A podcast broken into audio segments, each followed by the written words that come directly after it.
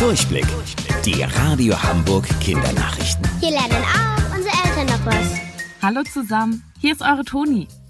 Ab Montag gilt nicht nur bei uns in Hamburg die Maskenpflicht. In ganz Deutschland müssen Menschen dann einen Mundschutz tragen. Zum Beispiel in Geschäften, Wochenmärkten oder Bus und Bahn.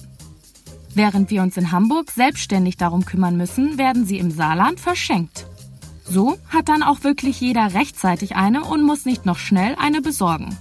Die insgesamt 5 Millionen Masken kommen aus China und sind wiederverwendbar. Jeder Saarländer bekommt fünf Stück.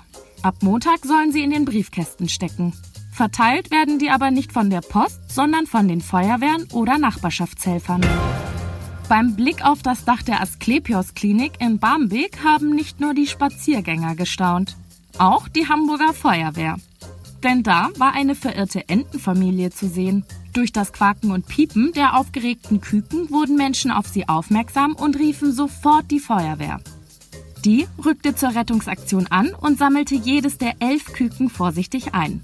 Zurück auf dem Boden watschelte die Familie dann davon. Wie sie überhaupt auf das Dach gekommen sind, ist nicht klar. Fliegen können die Kleinen nämlich noch nicht. Wusstet ihr eigentlich schon? Angeberwissen. Im Durchschnitt läuft ein Mensch in seinem Leben ungefähr zweimal um die ganze Erde. Bis später. Eure Toni.